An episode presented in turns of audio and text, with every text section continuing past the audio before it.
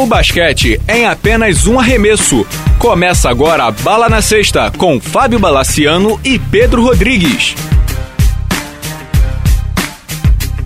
Amigos do Bala na Sexta, tudo bem? Começando mais um podcast e esse, assim como todos os outros, na verdade, um podcast muito especial. Um podcast com cheiro de despedida, Pedro Rodrigues. Pois é, mano. Pô, saudações, tudo bem? Infelizmente, vamos nos despedir do bravo Black Mamba, né? É, exatamente. Para quem não, para quem aterrizou no mundo hoje, o Kobe Bryant no domingo, naquele site muito bom chamado The Players Tribune, que é onde os jogadores escrevem, ou supostamente os jogadores, não acredito que seja exatamente o jogador, mas enfim, os jogadores têm um espaço ali para divulgar seus artigos, sem a necessidade de assessores de imprensa, ou RP, ou coisa que vale. Escreveu um artigo chamado Dear Basketball, ou seja, Querido Basquete, em que ele anunciava que essa será a sua última temporada. Ou seja, depois de 20 anos, o Kobe vai se despedir da NBA e vai parar de jogar profissionalmente no melhor basquete do mundo. Foi uma carta belíssima, até traduzir no blog, quem quiser ela tá lá, recheada de emoção, recheada de palavras e trechos muito bonitos. Para quem lê é muito difícil, porque quem gosta do Kobe, como eu, como você, ou quem gosta de basquete, é muito complexo. Ler, para quem escreveu como eu, depois disso é muito difícil. Imagino que também falar é difícil, mas estamos aqui para isso, né, Pedro? É, primeira pergunta é a seguinte: te surpreendeu? Não a decisão, porque para mim estava muito claro que ele não voltaria para o ano que vem. Mas anunciar assim no meio da temporada? Me surpreendeu. Acho que foi de sopetão, né, cara? Foi num, foi num domingo, antes de um jogo contra Pacers uhum. e foi de surpresa mesmo. Claro, né? Assim, eu imagino que isso já esteja pronto há meses, mas sendo um pouco cínico, eu acho que ele não imaginava que o time ia ter um começo desse, entendeu? Então, mas eu aí eu vou ter que puxar a brasa pra minha sardinha aqui. Uhum. Antes da temporada, você perguntou se era o Farrell Tour, né? Se era despedida, turnê de despedida. Uhum. E eu disse assim, Pedro, o Kobe não vai encarar isso como uma turnê de despedida, ele vai encarar como eu quero ganhar novamente. Pode pegar aí, o Amorim, se tiver o registro aí, a gente depois passa o link pra ele, ele bota a minha voz lá da época. Uhum. Se ele percebesse que a maionese estava desandando, aí sim ele iria encarar como uma turnê de despedida. E para mim isso ficou tão evidente, tão evidente, vários motivos. Um, no jogo 5 ou 6 da temporada, que ele percebeu que não ia dar mais, ou seja, duas semanas atrás, uhum. ele contratou uma equipe de filmagem. Não sei se você soube disso. Sim, ele tá, ele tá fazendo. Ele eu... tá filmando a turnê, aí sim, filmando a turnê de despedida inteira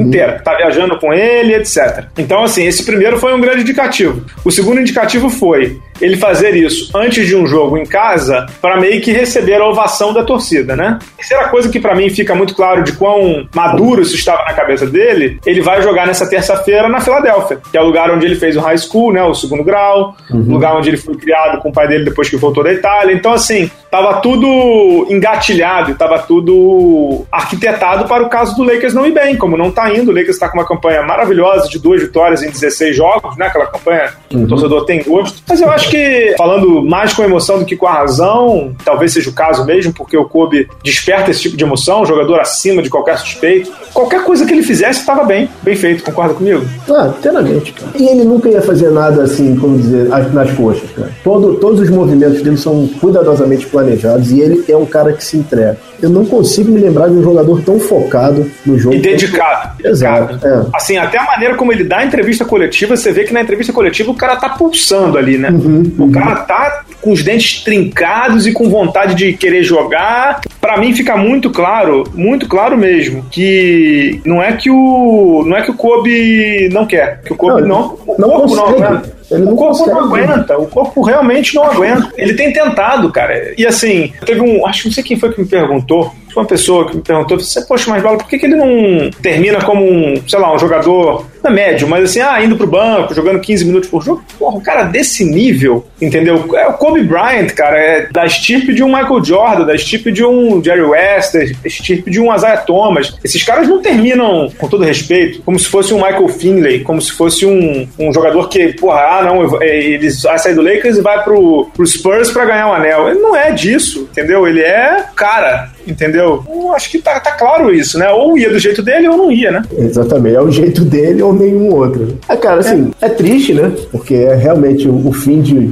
É o, o, mais ou menos o fim de um. É o fim da era, né, cara? Porque ele sim, é um dos sim. últimos da década de 90. E acho que é, os últimos, é um dos últimos daquela era do jogador que você tava falando aí, do sangue nos olhos, do destemido, do, do cara que vai se matar até a última gota. Então, assim, o Dwayne Wade deu uma entrevista outro dia espetacular também, falando que jogadores como Kobe Bryant, esses, entre aspas, tá? Esses malucos, esses alucinados por treinamento, é difícil de existir mais. Entendeu? É difícil de você ver hoje um cara que, um garoto, a gente tem visto isso muito na NBA, né? O garoto que acha, acha que sabe tudo. E o cara chega sem fundamento, né? É, e acha, mas o Kobe também chegou meio, meio cru, mas ele sabia que ele chegou cru. Ele não achava que era o Pelé, entendeu? Então, o que a gente vê do Kobe hoje não, porque coitado, hoje já não tá mais conseguindo. Mas o que a gente viu do Kobe durante 15, 20 anos foi excelência, perseguir o, o auge, sair da zona de conforto e tentar coisas diferentes. Acho que tudo que a gente quer de um esportista é isso, né? Que ele vá até o limite, que ele passe do limite, que passe de novo e que, sei lá, e que desafie. Porra, o objetivo do Kobe era ser melhor que o Michael Jordan.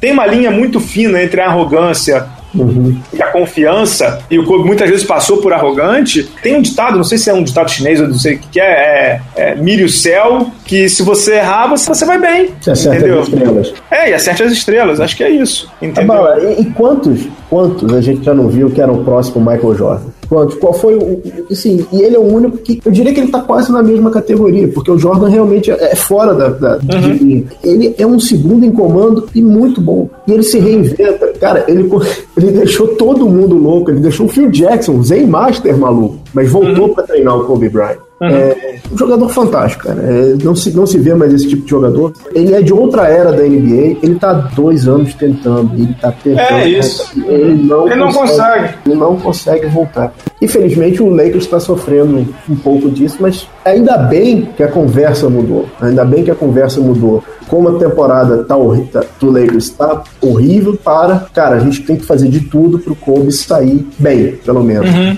Você duvida que vão votar ele pro All-Star? Não, não duvido. Ele vai votar e vai ser aquela mesma coisa que foi com o Michael Jordan, de se ele não for um starter, né? Se ele uhum. não for um titular, vão dar o, o negócio de titular para ele. Acho que foi o Vince Carter que fez isso lá atrás uhum. com o Michael Jordan. Eu acho que assim, me impressionou muito, a gente estava falando sobre isso antes do programa, me impressionou muito mais do que a reverência dos torcedores, a reverência dos jogadores. Eu vi Paul George, Kevin Durant, Russell Westbrook, Dwayne Wade falando que o Kobe foi o Michael Jordan deles. O Dwayne Wade menos, que o Dwayne Wade é mais velho, uhum. mas essa galera mais jovem, o Michael Jordan deles foi o Kobe. No uhum. sentido de, tipo assim, ele foi o melhor daquilo ali durante 10 anos. E assim, Pedro, a gente, a gente brasileiro que é mais corneteiro, digamos assim, aquilo ali é muito difícil, cara. Você se manter como o melhor da NBA durante 10 anos, 12 anos, 11 anos, ou o melhor talvez seja forte, ou um dos melhores, ou entre os melhores é muito difícil. Se você jogar no auge por 10 anos, em qualquer esporte, praticamente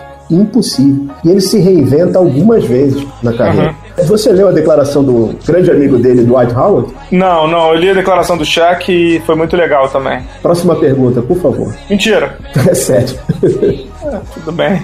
Daqui a 50 anos o mundo não vai lembrar do Dwight Howard, mas vai lembrar do Kobe Bryant, né? Pois é, né, cara? Assim, é um jogador que é mais ou menos a cara dessa nova NBA que a gente estava comentando. O Kobe realmente puxou o cara para tentar ser mais do que é e uhum. efetivamente não foi, não, não deu certo. Né? A pena, né, cara? É, a gente vê esses gladiadores modernos, né? A gente acompanha todas as batalhas deles e. Você tem mais ah, ou menos a, mi a minha idade, e assim, o Kobe Bryant, ele foi o, o desses mitos, mitaços, foi o único que, que eu acompanhei do começo ao fim.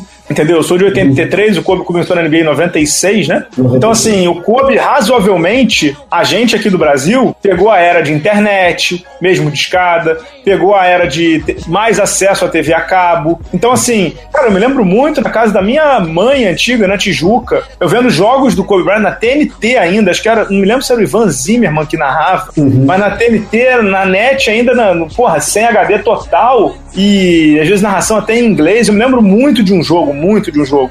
Lakers e Chicago na TNT, era uma quarta ou quinta noite, eu fui dormir três da manhã, duas da manhã, e o Kobe duelando com o Michael Jordan, o jogo acho que foi em Chicago, o Lakers acho que perdeu, mas o Kobe jogou bem. Eu me lembro desses flashes, então assim, a gente acompanhou esse, esse tudo. Jogo, esse jogo foi o, o, o ano dos 72 jogos do Chicago, não foi? É, é, ele tava com a camisa 8. E o que eu me lembro muito bem do Kobe e tal, é que assim, a gente acompanhou tudo, né, Pedro? A gente viu tudo desse cara. É, tudo bem que nos últimos 5, 10 anos potencializou muito com League Pass e de redes sociais, e Vine e YouTube. Mas assim, a gente que pegou a internet escada e já no começo da internet escada, a gente já viu a gracinha que ele ia começar a fazer, né? É, realmente, a gente viu o começo ao fim. E é impressionante como a conversa dele é basquete. Ele foi um jogador. É, acho que foi o maluco do do. Não sei se foi o Westbrook, não me lembro. Não me lembro exatamente. Que falou que, caraca, esse doido dormia no quarto da seleção americana, tentando dormir, e o cara só falando de basquete até três da manhã.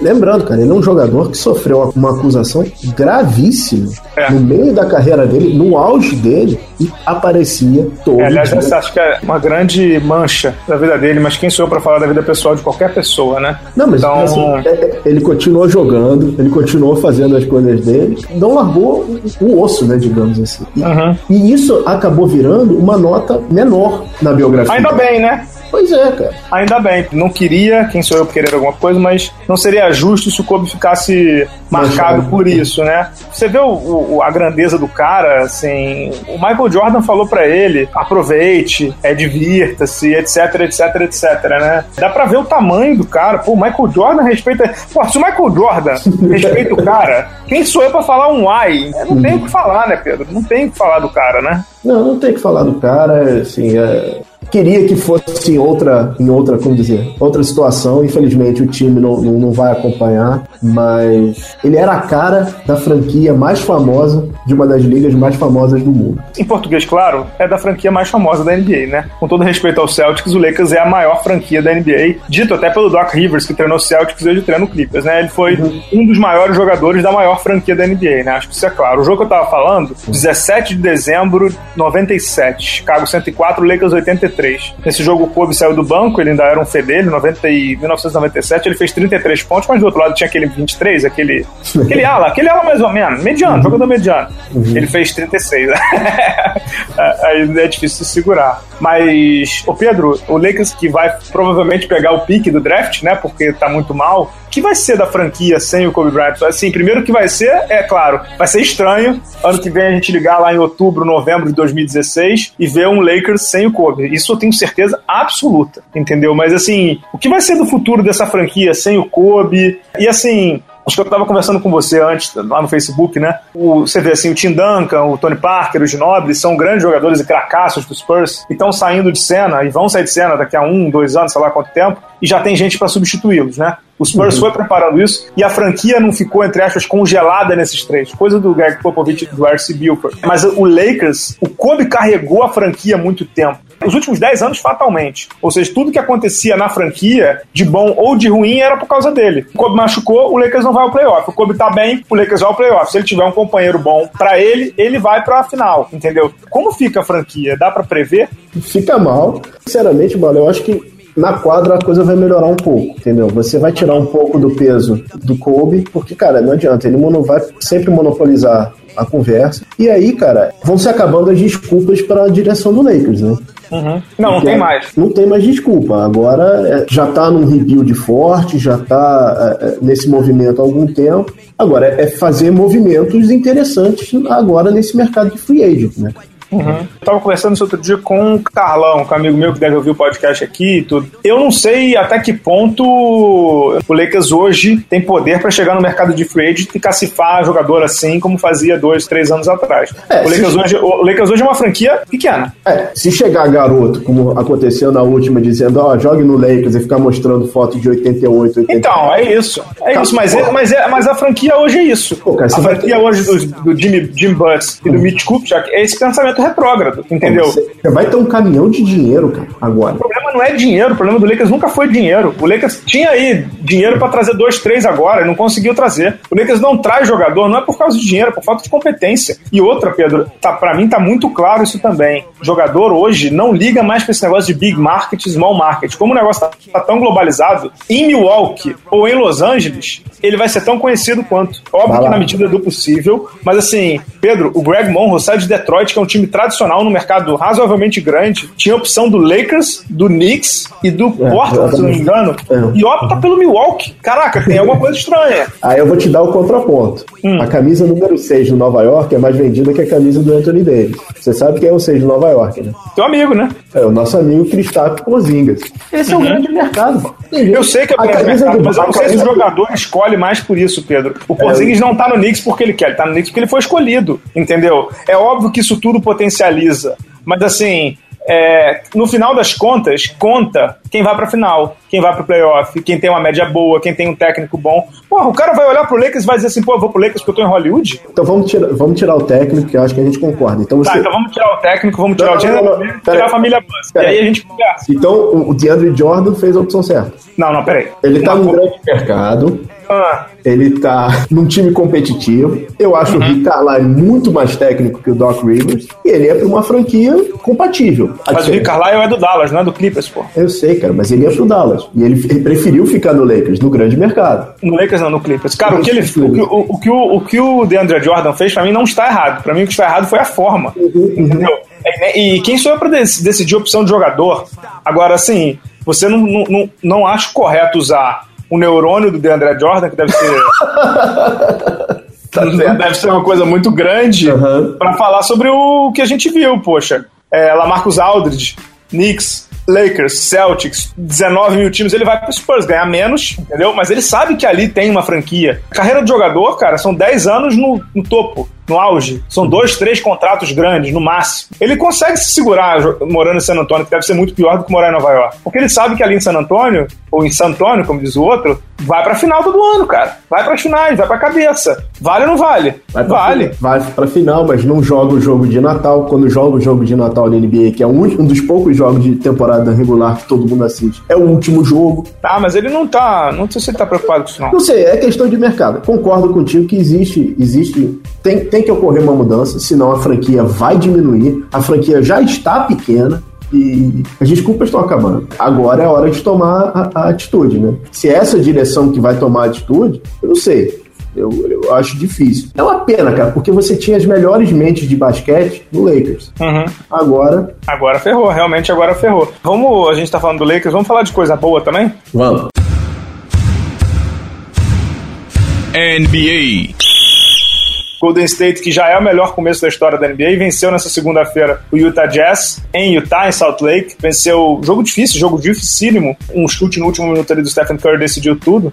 O Golden State agora tem 19-0. Meu caro, eu não vou fazer a pergunta básica, eles ganharam de 106 a 103. Eu não vou dizer quem é que para o Golden State, eu vou te dizer o seguinte: eu vou te fazer a pergunta o seguinte. O Golden State, o negócio da melhor campanha. Antes eu achava que era uma loucura. Aí aquele negócio você vai vindo, você vai vendo, aquele negócio vai acontecendo e tal. Eu já acho bem possível. Alan, eles estão indo. É pro... bem possível, né? Eles estão indo pro segundo mês. É, perfeito, cara. Quando a gente vai ver isso de novo? Eu acho é. que dá, cara. Eu acho que a, a questão agora é assim: técnico do ano. Luke Walton, cara? É, Luke Walton, o Steve Kerr, acho que assim, tem muita gente chamando o Luke Walton de lunático, de sortudo e de não sei o que, mas assim, não gosto disso, é, acho que é injusto. E outra coisa, nos jogos mais difíceis do Golden State, tem a mão do cara lá. No jogo contra o Nets, quem foi que armou a jogada pro Iguodala e não pro Stephen Curry? Cara, eles, tiraram, eles tiraram 23 do Clippers, cara. Uhum. 20, 23 ou 26 do Clippers. 23. E jogando como? Com aquela formação louca dos cinco abertos, né? Uhum. Ou seja, sem pivô nenhum.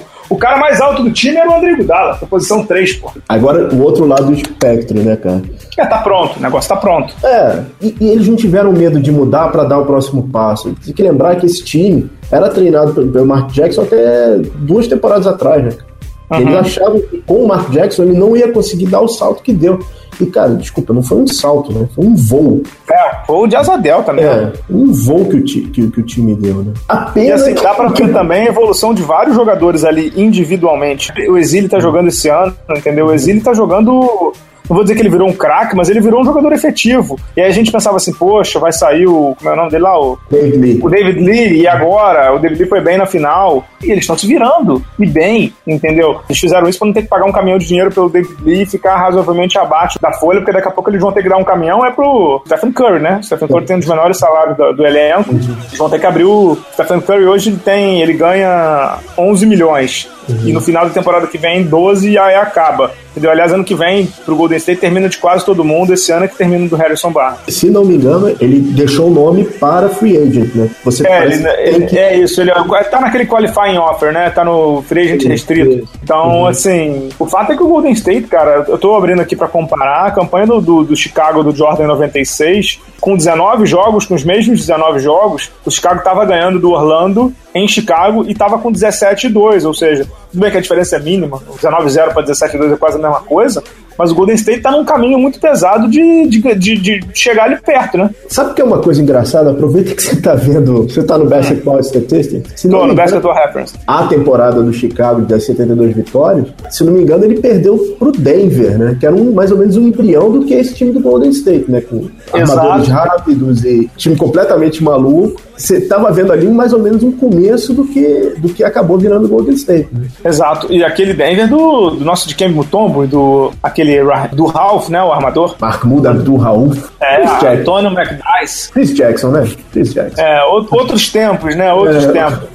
Mas, cara, é isso. Esse trabalho do, do Warzone realmente é para ser aplaudido. Infelizmente, é um time que joga sempre no último horário. É, exatamente. Pra gente é. é muito cruel, né? É cruel até pra liga. Eles até, não sei se você percebeu, mas há duas ou três semanas eles puxaram o jogo do Golden State com o Denver para um horário mais cedo. Eu vi. Pra poder passar globalmente para bater palma. É Stephen Curry. Mas você acha que cai quando? Essa, se você tivesse que chutar aí, cai quando essa brincadeira dessa invencibilidade dos caras, hein?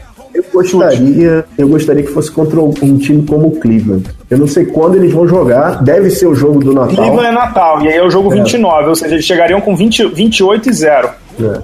Eu acho que esse jogo aí é uma, é uma possibilidade de derrota. Eu, eu vou te dizer, para mim, onde vai cair. Eu acho que essa invencibilidade cai ou em Toronto, no sábado, no dia 5 de dezembro, uhum. ou contra o Indiana, no dia 8 de dezembro. Eu vou te dizer os porquês. E aí acho que se não cair nessa série de jogos fora de casa, aí talvez contra o Cleveland no Natal, porque aí o LeBron viria como, né? Mas eu acho que cai porque por conta de cansaço. O jogo contra o Toronto é de tarde, mas nem tanto. O jogo contra o Indiana, sim. Eles vão jogar três jogos em quatro noites fora de casa. Toronto, Brooklyn e Indiana. Não é, não é algo assim tão do lado. Então acredito que seja mais cruel. Então, se tivesse que te dizer, eu te diria que cairia mais contra o Indiano do que contra o Toronto. Agora, eu, eu consigo visualizar ele chegando ali no Natal com uns 28 0. Eu acho perfeitamente é, aceitável. Eu acho que. Eles quase perderam pro Brooklyn. É, o mais difícil deles foi contra o Brooklyn. Pô. É, quase conseguiram essa façanha. É, agora, só a última coisa de Golden State, uma coisa de Golden State com o Kobe Bryant.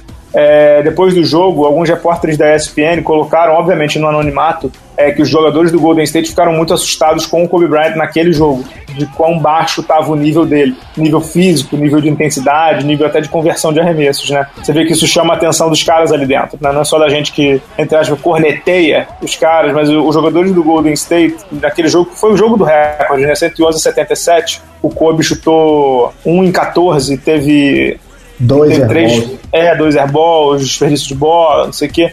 Então, assim, isso chama atenção, né? Isso chama atenção e os jogadores, os jogadores ficaram, do Golden State segundo a ESPN, ficaram muito chocados mesmo. Acho que a palavra é chocados, né? Uhum. Faz parte, né? Pai, tempo chegou, não tem muito jeito, né, cara? Exato. Pedro, vamos, vamos falar de algumas surpresas boas dessa temporada da NBA? Vamos, vamos lá. Primeira surpresa muito boa. Boston Celtics. A gente falou aqui com o Guilherme Buzo da Liga Nacional que não vai a lugar nenhum, que não sei o quê.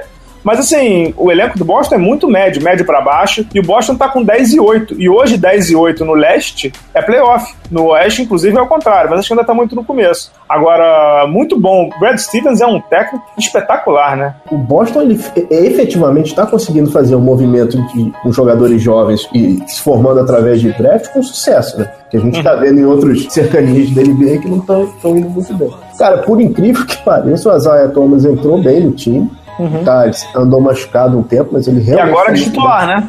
É. E, cara, realmente palmas pro Brad Stevens, né? Uhum. Palmas uhum. e mais palmas pelo, pelo trabalho que ele tá, tá executando lá. É, baita técnico, né? Pra mim, um dos melhores dessa temporada aí. Uhum. O cara tá fazendo um trabalho no Boston de remodelação, de nova conceituação, qualquer nome que a gente queira chamar, ele tá arrebentando, né? Tá arrebentando a boca do balão, né? Com jogadores medianos para bons, né? Ninguém ali fora da curva, né?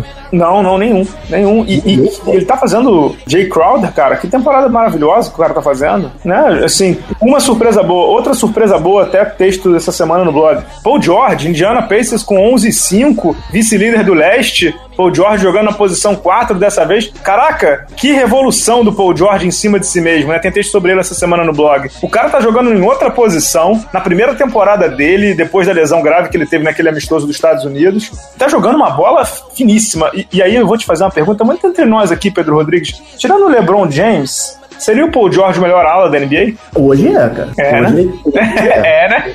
Hoje ele é. Cara, é impressionante. Ele, ele voltou e, e, voltou, não perdeu a passada, digamos assim. Né? Então, não, não perdeu nada, nem a ternura, nem a passada, não perdeu nada. É, impressionante. Ele voltou muito bem, cara. Aí abre de novo o leste, né? Uhum. Ele fica como segunda força junto do Miami. É que assim, é aquele negócio, abre peronomútil, né? Abre, uhum. mas assim, aqueles caras ali vão se engalfinhar. É Indiana, Chicago, Miami, até o Toronto, o Atlanta tá meio dando uma rateada. Mas assim, na minha opinião, ninguém bate o Cleveland. Mas ninguém mesmo. E se tiver que fazer aposta, Faça aposta sim, mas, agora, porque. Sim, mas é... você não concorda que hoje o Pacers está mais encorpado que, por exemplo, Atlanta e Washington, que seriam as segundas forças no leste? Com certeza. E a gente vai falar de decepção também. Cara, o que decepção o Washington Wizards, cara. Decepção nível, sei lá, teu atacante do teu time perdeu um gol sem goleiro em final de campeonato. Decepção nesse, nesse nível.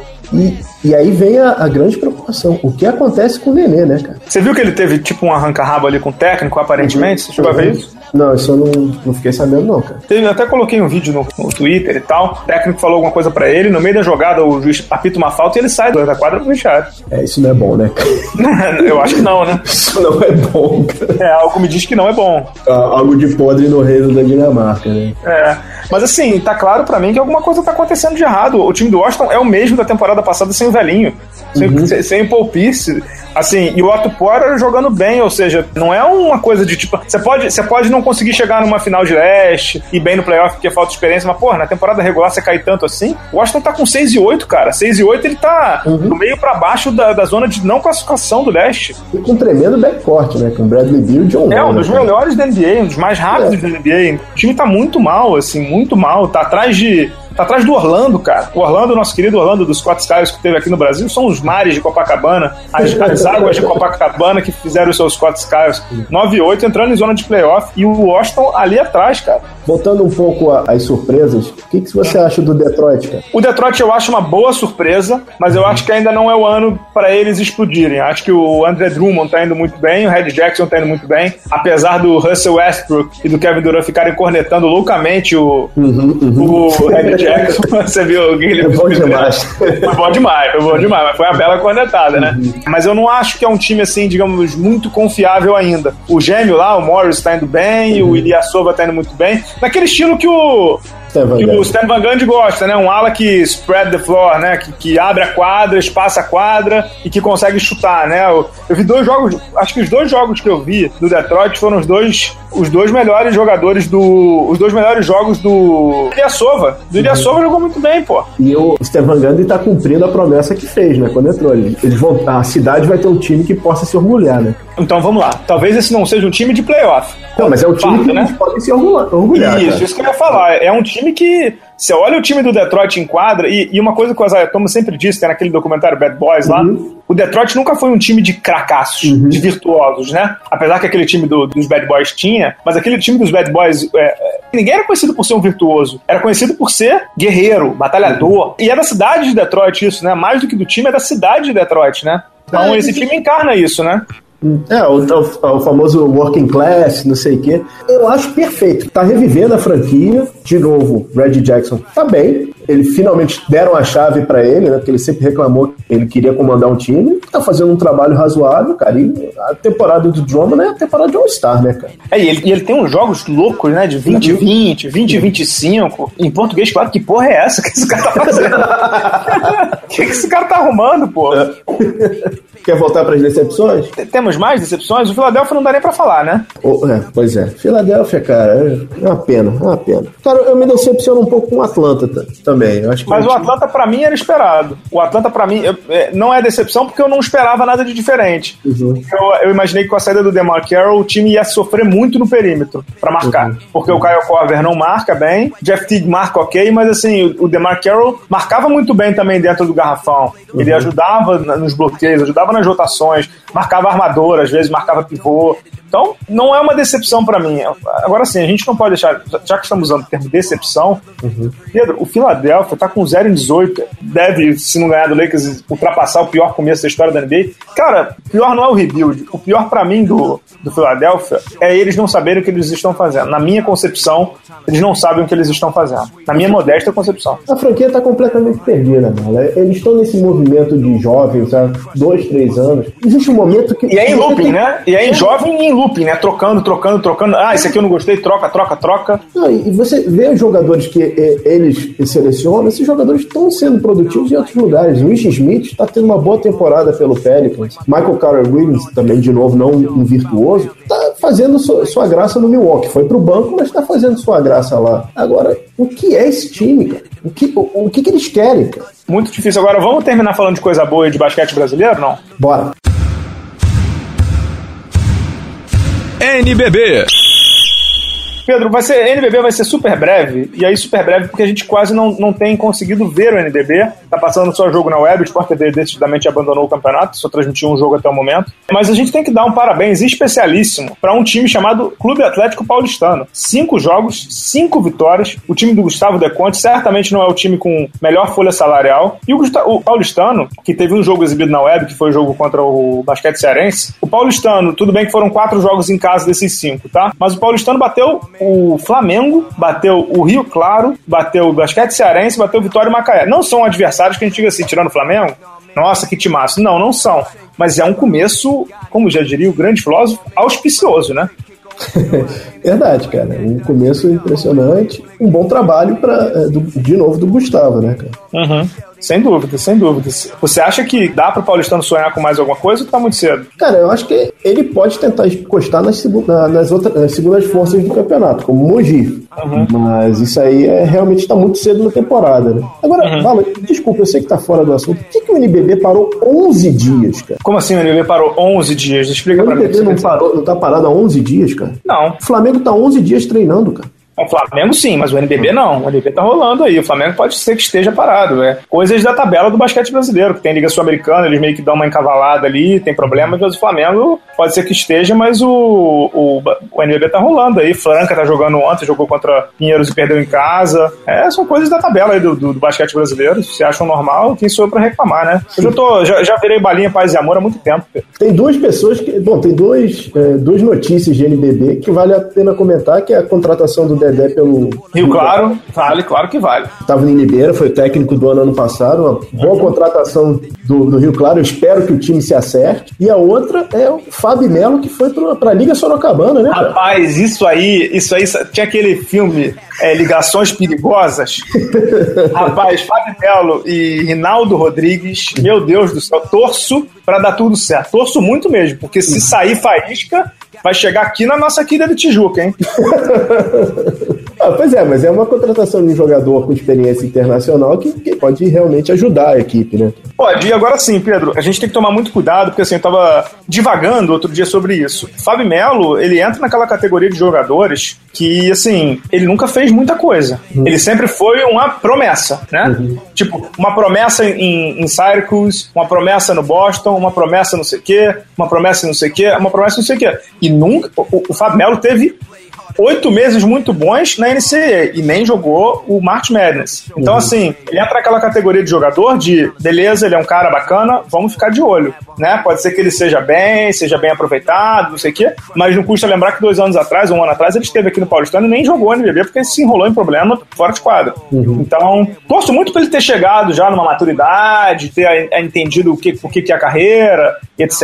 Mas não é um jogador que eu digo assim, poxa, esse cara vai jogar aqui, vai meter 30 pontos, 20 rebotes, vai jogar o Olimpíada ano que vem. Uhum. Ele tá muito mais no sentido de construção de carreira do que qualquer outra coisa, né? Assim como a Liga Sorocabana, né? Exato, exato. Os dois, os dois mais ou menos estão no mesmo momento, né? E, e, falando em coisa boa, vamos dar um parabéns especial aqui pra turma da LDB, não, LDB Liga de Desenvolvimento, Campeonato Sub-22 do LDB.